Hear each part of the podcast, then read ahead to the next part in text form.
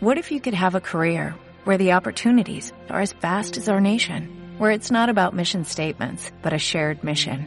At U.S. Customs and Border Protection, we go beyond to protect more than borders, from ship to shore, air to ground, cities to local communities. CBP agents and officers are keeping people safe. Join U.S. Customs and Border Protection and go beyond for something far greater than yourself. Learn more at cbp.gov/careers.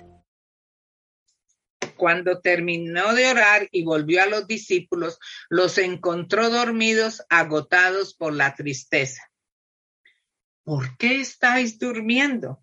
Les exhortó. Levantaos y orad para no caer en tentación.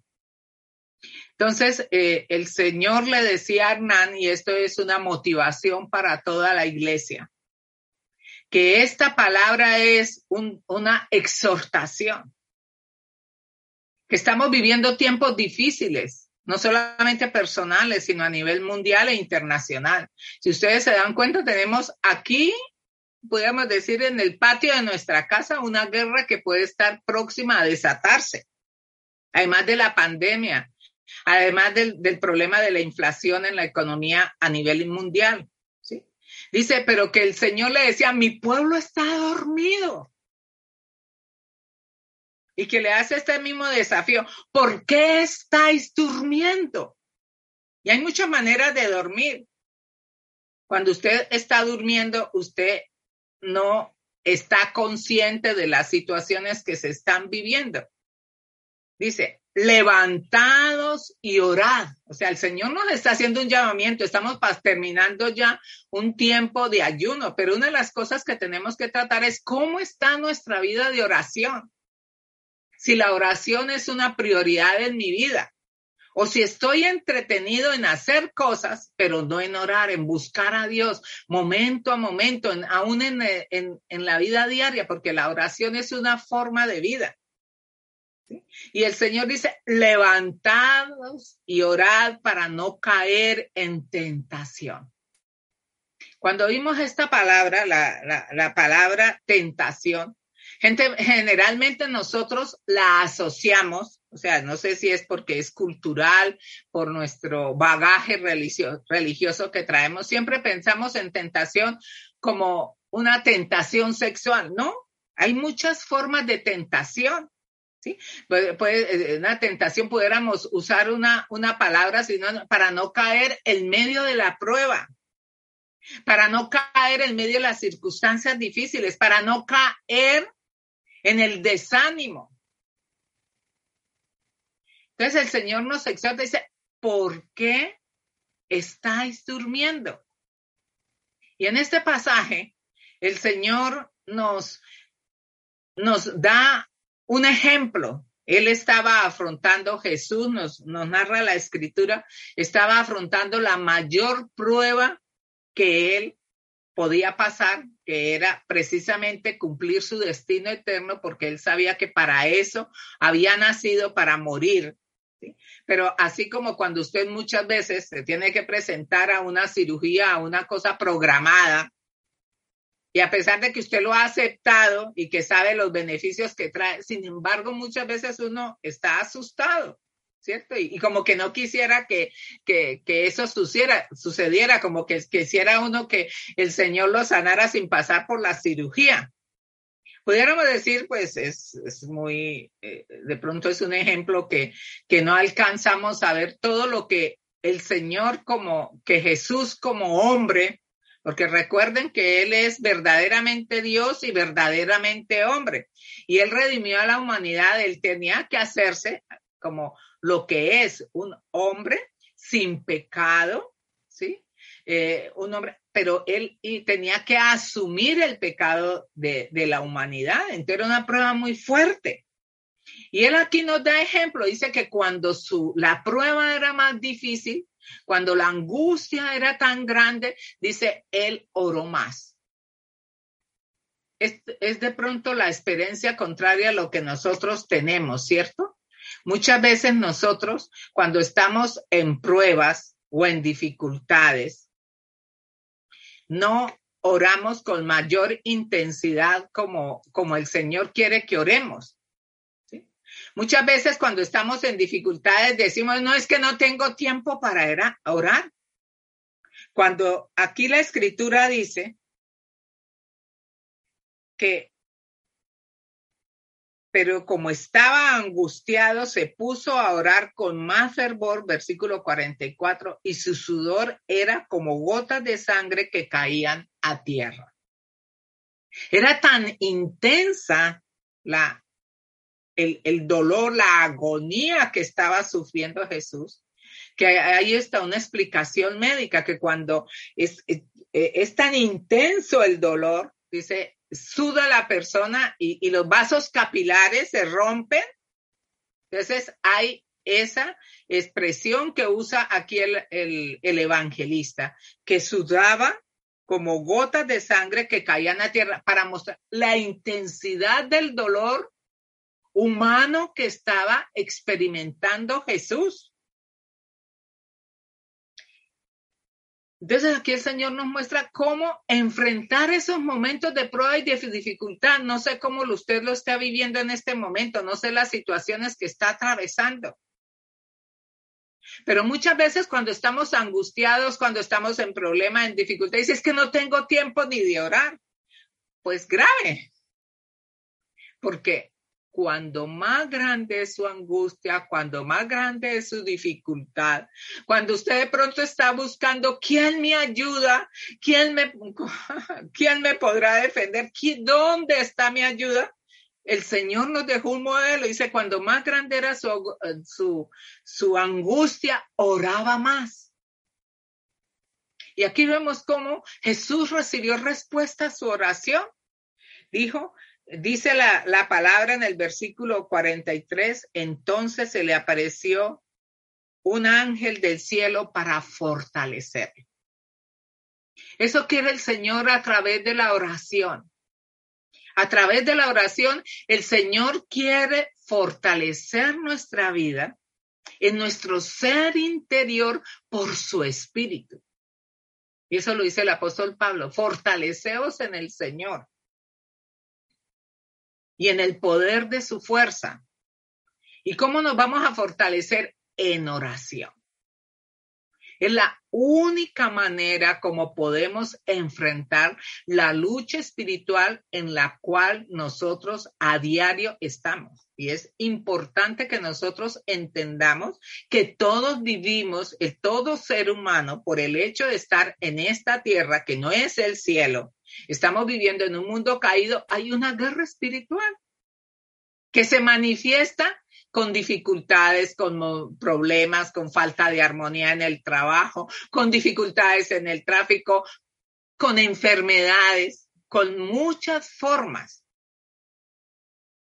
Pero el Señor quiere que entre más grande la angustia y muchas veces eh, en la soberanía de Dios permite, no es que Él las mande, que esas, esos agobios y esos problemas es para que lo busquemos más.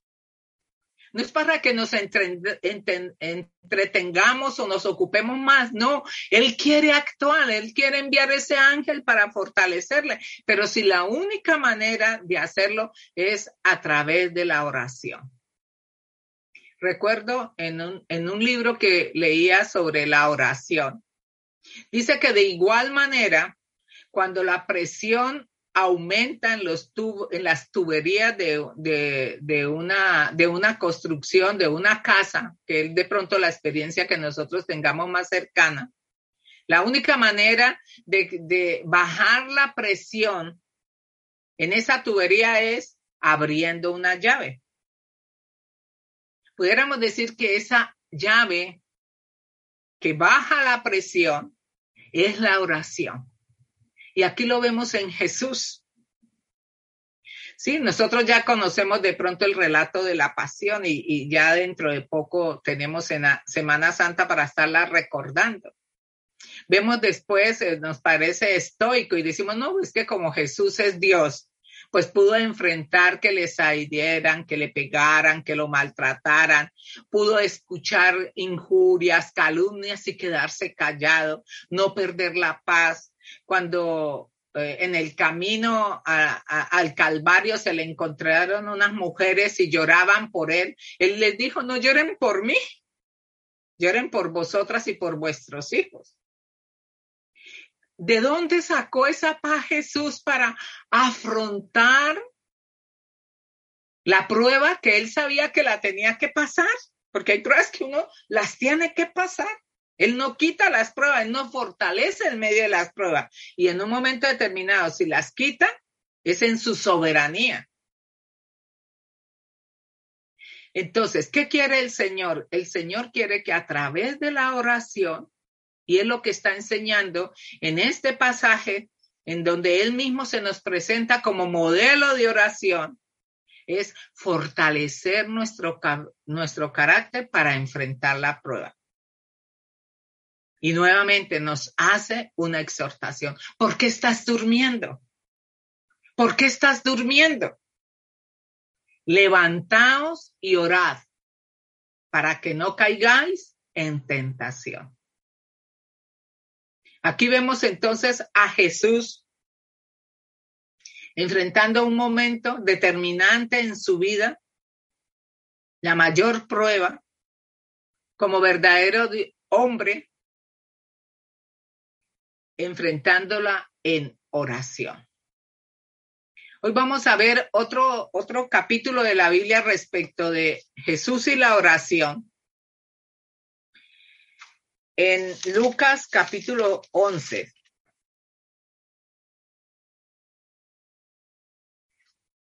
Aquí Jesús le enseña a orar a sus discípulos. Jesús, verdadero Dios, verdadero hombre, sabía que el propósito que venía a cumplir era realmente a desarrollar el plan del Padre de redención del género humano. Y los discípulos veían que, con frecuencia Jesús se retiraba a orar y con, con frecuencia él oraba al Padre, oraba al Padre cuando bendecía los alimentos, cuando hablaba con él, cuando iba a sanar a una persona en su trabajo diario, en, todo momento. Y viéndole eh, que él tenía esta vida de oración, sus discípulos le dicen que les enseñe a orar. Voy a, leer y, y si usted tiene su Biblia, me gustaría que la tuvieran abierta y subrayaran aspectos importantes porque pudiéramos decir que en este en esta porción bíblica está todo lo que nosotros debiéramos de saber respecto de la oración enseñada directamente por Jesús. Dice, un día estaba Jesús orando en cierto lugar y cuando terminó le dijo uno de sus discípulos, Señor, enséñanos a orar, así como Juan enseñó a sus discípulos. Él les dijo, cuando oréis, decid, Padre, santificado sea tu nombre, venga tu reino, danos cada día nuestro pan cotidiano, perdónanos nuestros pecados, porque también nosotros perdonamos a todos los que nos ofenden y no nos metas en tentación. Supongamos, continuó, que uno de nosotros tiene un amigo y a medianoche va y le dice, amigo, préstame tres panes, pues se me ha presentado un amigo recién llegado de viaje y no tengo nada que ofrecerle. Y el que está dentro le contesta, no me molestes. Ya está cerrada la puerta y mis hijos y yo estamos acostados. No puedo levantarme a darte nada. Os digo que, aunque no se levante a darle pan por ser amigo suyo, sí se levantará por su impertinencia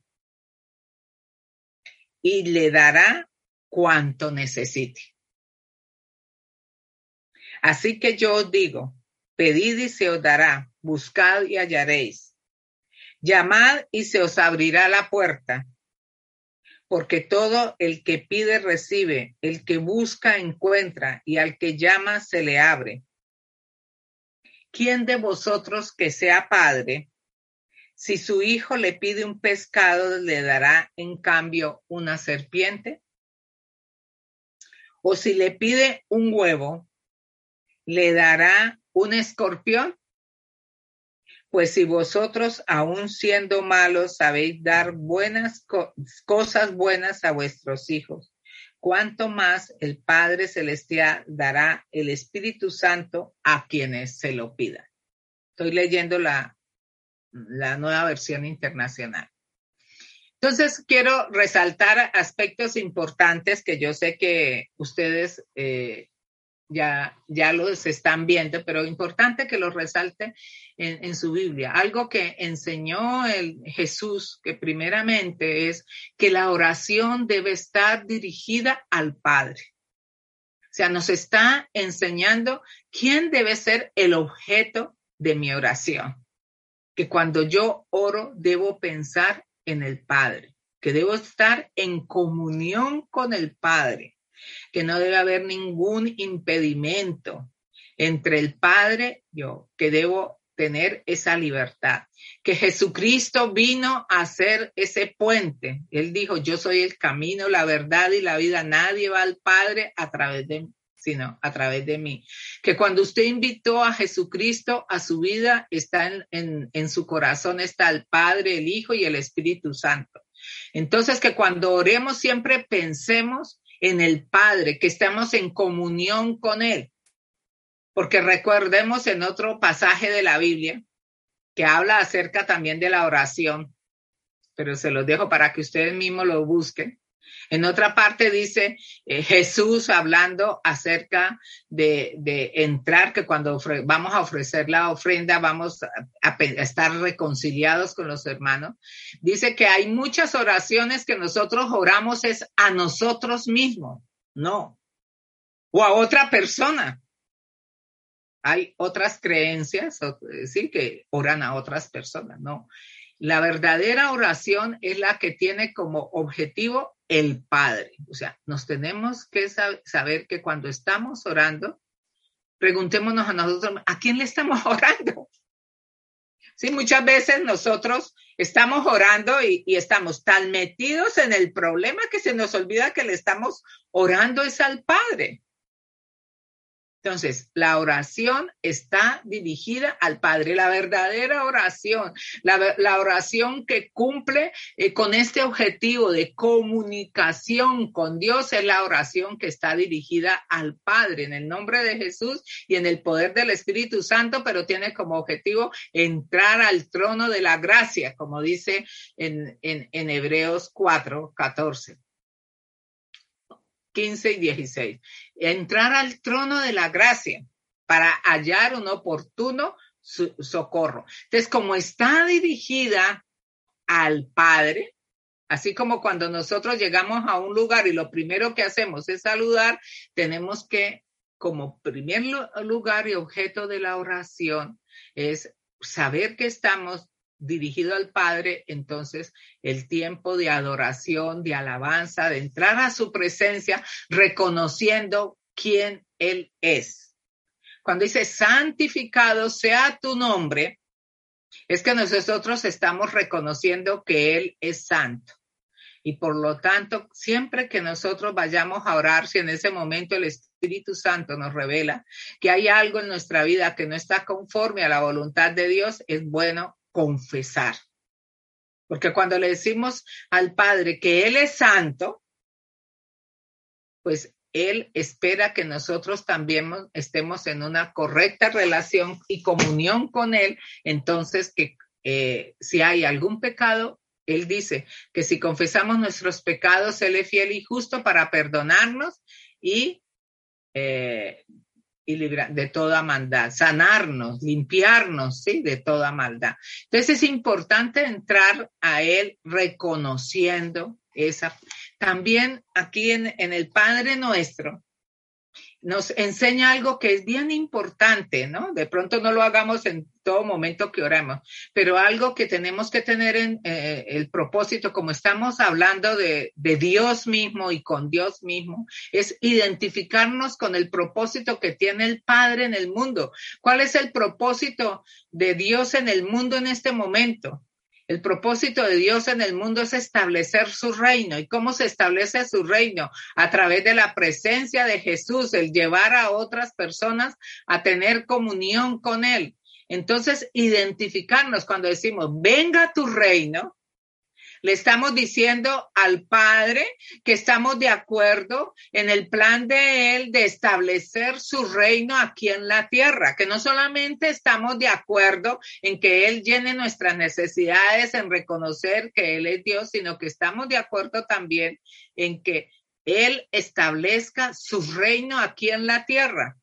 ¿Cómo se establece su reino? A través de llevar la palabra de Dios y establecer la presencia de Jesús en la vida de las personas, porque así es que llega el reino de Dios a la vida de una persona cuando la persona lo recibe como Señor y Salvador. Entonces, identificarnos con su propósito en el mundo que es su reino, venga tu reino. Cuando estamos diciendo, venga tu reino, estamos reconociendo que Él es Dios, que Él es el Señor, que Él tiene la autoridad para controlar, porque un reino sin rey deja de ser reino, ¿cierto? Cuando estamos diciendo, venga tu reino, estamos reconociendo también la autoridad del Señor sobre nuestras vidas y que nos sometemos a su voluntad.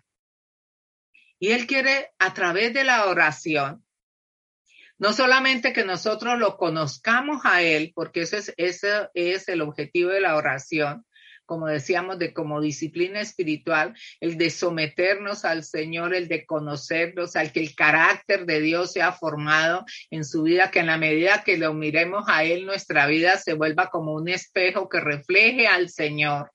Ese es todo el propósito en la oración y aún las circunstancias difíciles nos llevan a, estar en comunión con Él para identificarnos con Él, para que podamos hacer también el propósito de Dios en nuestra vida, pero Él quiere también a través de la oración satisfacer nuestras necesidades.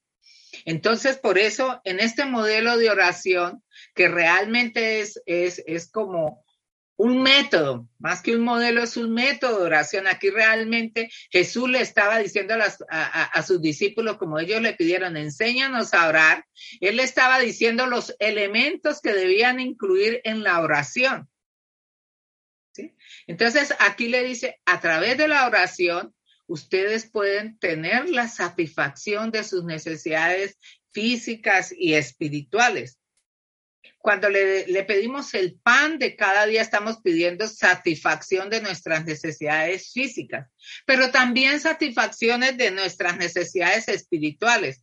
Que Él quiere que cuando oremos, es algo bien importante que el Señor quiere tratar en nuestra vida, es la sanidad de orden espiritual. Y muchas veces la sanidad de orden espiritual parte desde el perdón. La mejor expresión de amor hacia Dios es el perdón cuando perdonamos a otro. El Señor quiere desarrollar un espíritu perdonador. Por eso en el otro pasaje que hablaba acerca de la oración y, habla de la ofrenda, dice, si usted va a presentarle una ofrenda a Dios y sabe que tiene algo contra tu hermano, dice, ve y reconcíliate con tu hermano. O sea, antes de cualquier forma de oración, si usted tiene algo contra, perdone. Si, no puede en ese momento ir y restablecer esa comunión, por lo menos perdone, tome la decisión de perdón. ¿Y qué es perdonar? Es pasar por alto la ofensa, es no retener la justicia por su propia mano, es no tratar de satisfacer el derecho que le fue violado a través de su propia justicia es dejarle la justicia a Dios. Entonces, a través de la oración, Él quiere satisfacer no solamente nuestras necesidades físicas, sino nuestras necesidades espirituales y también nuestras necesidades emocionales. Y también a través de la oración, de, este método que enseña a través del Padre nuestro, le estamos diciendo al Señor que nos proteja en medio de esa guerra espiritual. Cuando dice, no nos mentas en tentación y líbranos de todo mal. Entonces, el mal es líbranos del maligno. Protégenos en esta guerra espiritual en la que estamos. Aquí, digamos, hasta aquí pudiéramos decir que el Señor les enseñó a sus discípulos un método, porque el Padre Nuestro más que una oración literal, es realmente un método para orar. Aquí, le di, en lugar de decirle parte uno, parte dos, parte tres, les enseñó eso. Primero, entonces, la oración debe estar dirigida al Padre. Debemos llegar con alabanza y adoración, identificarnos con su propósito, establecer su reino y luego sí, la satisfacción de nuestras necesidades físicas, espirituales. Él quiere entonces desarrollar un espíritu perdonador, por eso lo dejó ahí como una petición. Perdona nuestras ofensas como nosotros perdonamos. Estamos dándole una medida a, a Dios Padre, cómo nos debe perdonar con la misma actitud que yo perdono. ¿sí? Y luego pedir protección en esa guerra espiritual. Luego continúa diciendo algunas características que debe tener la oración en este pasaje. Impertinencia. Dice en el versículo 5 al 8, supongamos que uno de nosotros tiene un amigo y vino anoche, a medianoche va y le dice, amigo, préstame tres panes, pues se me ha presentado un amigo recién llegado de viaje y no tengo nada que ofrecerle. Y el que está dentro le contesta, no me molestes, ya está cerrada la puerta y mis hijos y yo estamos sentados y no puedo levantarme a darte nada. Os digo que aunque no se levante a darle pan por ser amigo suyo, sí se levantará por su impertinencia y le dará cuanto necesite.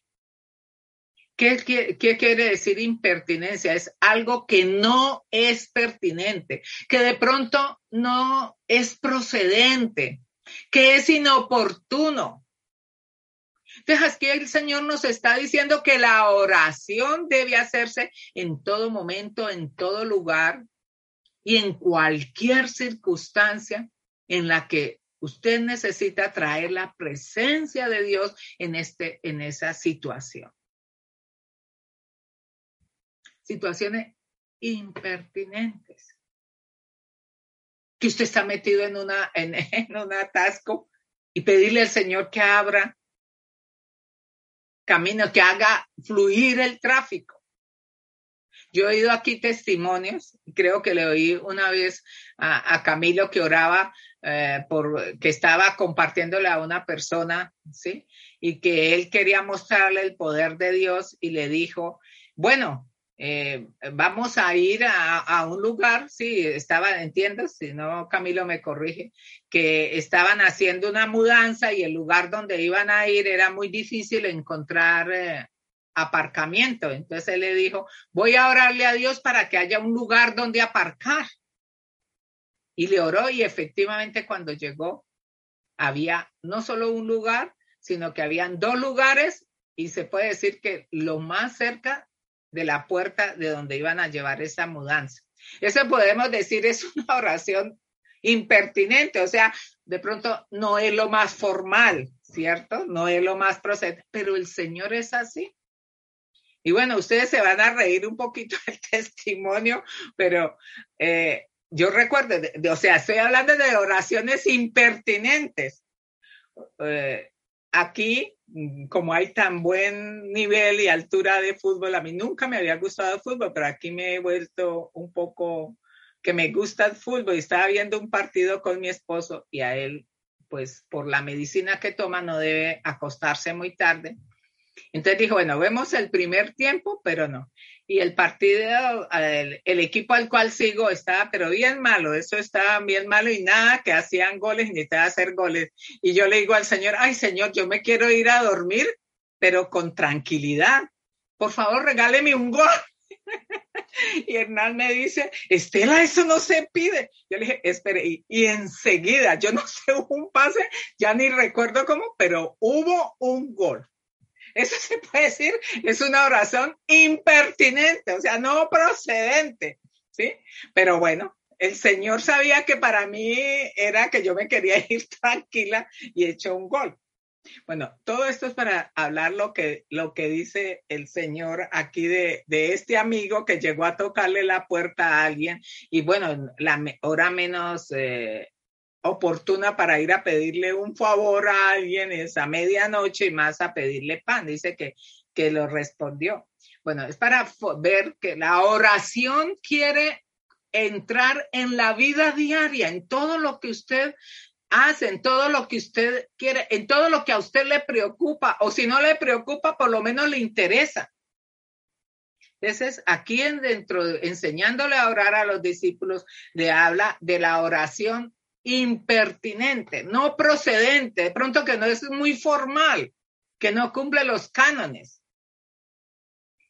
También aquí en, en Lucas, en el capítulo 18, en el versículo 1, el Señor sigue orando, el, el Evangelio está lleno de enseñanzas acerca de la oración quise tomar estos dos pasajes porque si no se hacía muy largo eh, la enseñanza, pero si algo está rico el Evangelio es en eh, Jesús enseñándoles a orar a sus discípulos, porque él sabía que él iba a ir, al, él se iba a regresar al cielo, pero que la única manera como tenían los discípulos de comunicarse y de enfrentar la vida diaria era a través de la oración. Entonces dice que dice Jesús en Lucas 18, el versículo 1, Dice, Jesús contó una parábola a sus discípulos para mostrarles que deben orar siempre sin desanimarse. O sea, la oración debe tener una característica, debe ser perseverante.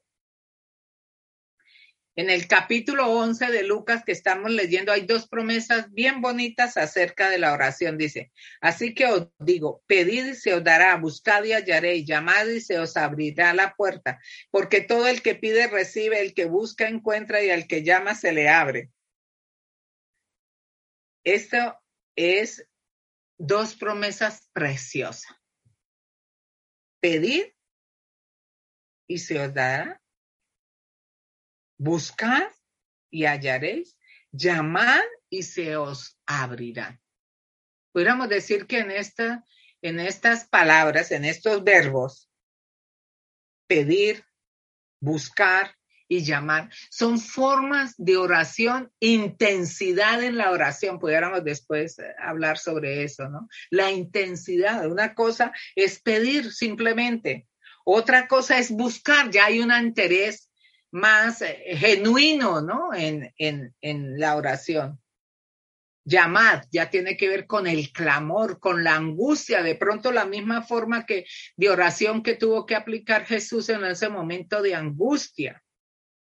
Como cuando usted no tiene otro recurso sino alzar sus ojos, ¿sí? ¿De dónde vendrá mi socorro? Mi socorro viene del Señor que hizo los cielos y la tierra. Y luego termina esta enseñanza de la oración a sus discípulos, hablando de la petición más importante que nosotros debemos hacer y de pronto la que menos hacemos, que es pedir la llenura del Espíritu Santo. El Señor sabe que nosotros no podemos vivir la vida aquí en la tierra en nuestra propia capacidad, que somos limitados, que por eso tenemos que estar constantemente pidiendo la llenura del Espíritu Santo hay una orden en Efesios 5, 18, sed llenos del Espíritu Santo. Y la única forma de ser llenos, porque nosotros recibimos a Cristo, pero no perdemos la capacidad de, de decidir. Y Él nos va a controlar y nos va a dirigir en la medida en que nosotros le dejemos. Pero en el momento en que nosotros no queremos que Él nos controle, Él puede estar ahí y se pone triste porque nos ve que nosotros estamos sufriendo, pero no le estamos dejando a él participar. Entonces, él quiere, a través de la oración, que nosotros le pidamos al Padre en el nombre de Jesús que nos llene con su espíritu. Y es la petición que a veces se nos olvida. Pero aquí el Señor, para cerrar esta enseñanza, nos la recuerda. Dice en el versículo 12, el 13, pues si vosotros, aun siendo malos, sabéis dar buenas dádivas a vuestros hijos, cuánto más el Padre Celestial dará el Espíritu Santo a quienes se lo pidan. Aquí está, eh, aquí está presentando Jesús como el mayor regalo, como la respuesta más grande a nuestras necesidades que es la petición de la llenura del Espíritu Santo. ¿Y cómo se hace? Sencillo. Primero reconociendo, diciéndole, primero confesando, Padre, reconozco delante de ti que no, que estoy controlando mi propia vida. Y por lo tanto, te pido perdón. Porque ¿qué quiere el Señor? Controlarnos a nosotros. Pero si yo no le dejo controlar, Él es un caballero. Y no se mete, sino donde nosotros se lo pedimos. Si, si, si tú no quieres que Él intervenga en tu vida en determinada área, cuando estás conduciendo, cuando estás manejando tu casa, las amas de casa o en, o en tu oficina, en la el que trabaja en venta, en lo normal de su vida. Usted no quiere que el Señor, pues el Señor no se mete. Porque Él es un caballero. De si queremos que Él controle, ¿qué tenemos que decirle? Señor, perdóname porque estoy conduciendo en mi propia capacidad.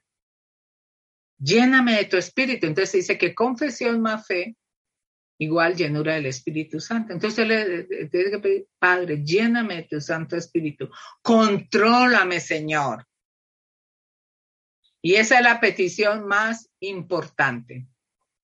En cuanto al ayuno, de pronto dejé esto, es porque realmente respecto del ayuno, el Señor enseñó muy poco, porque realmente para los judíos ya ayunar era una forma que estaba establecida y hemos estado estudiando en estos días en Isaías 58 cómo realmente el ayuno que busca Dios es un ayuno de trato personal. Y cuando Jesús enseñó acerca de la disciplina del ayuno, es Mateo 6 del 16 al 18. Cuando ayunéis, no pongáis cara triste como hacen los hipócritas que demudan sus rostros para mostrar que están ayunando. Os aseguro que estos ya han obtenido toda su recompensa. Pero tú cuando ayunes, perfúmate la cabeza y lávate la cara para que no sea evidente ante los demás que estás ayunando sino solo ante tu Padre que está en lo secreto y tu Padre que ve en lo secreto eh, que ve lo que hace, lo que se hace en secreto, te recompensará. Aquí el Señor está hablando del ayuno como una forma de disciplina espiritual íntima y personal. ¿Por qué dentro de la oración? Porque la, no hay ayuno sin oración. Un ayuno sin oración es aguantar hambre o es dieta. Hay mucha gente que deja de comer por hacer dieta o se limita de, de, cualquier otro apetito natural, como ahorita serían las redes, por ejemplo, porque saben, porque tienen una adicción y, y se lo han ordenado.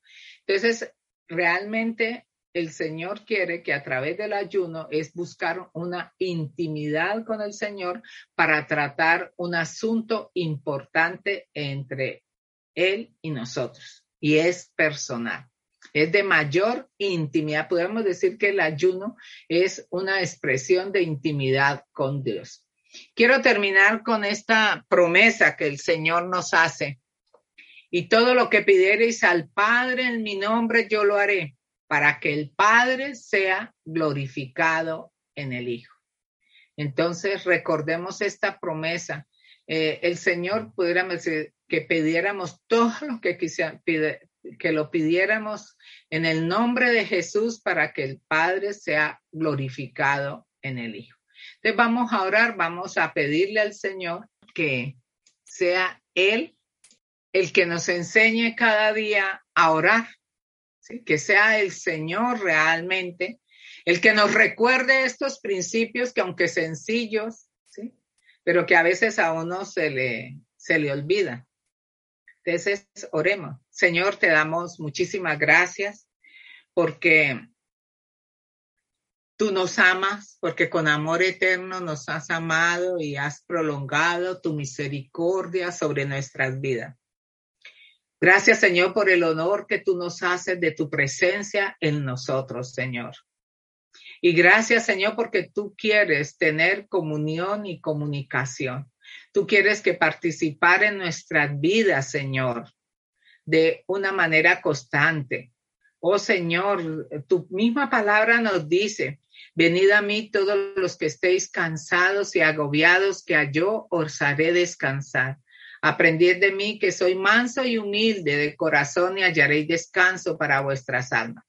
Señor, eso es lo que tú quieres hacer a través de la oración, que vayamos a ti para encontrar descanso. Señor, tú no nos tú no has diseñado al ser humano para vivir independiente de ti.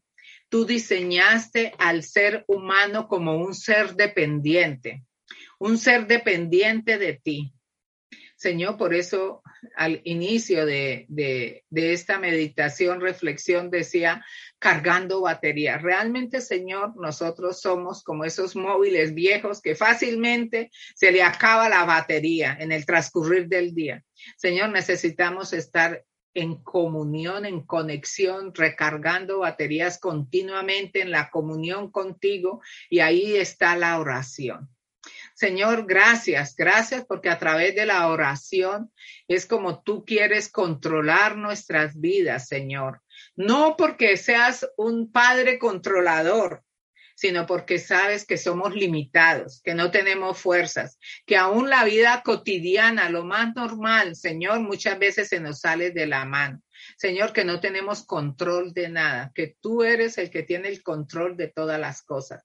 Señor, que somos, por eso tú nos dices que somos ovejas de su prado y las ovejas son animales de corta vista que no sabemos prever el peligro, que no sabemos ni que no saben ni siquiera alimentarse por su cuenta, que necesitan ser pastoreadas. Señor, nosotros necesitamos de tu pastoreo y ese pastoreo constante tú lo haces a través de la oración.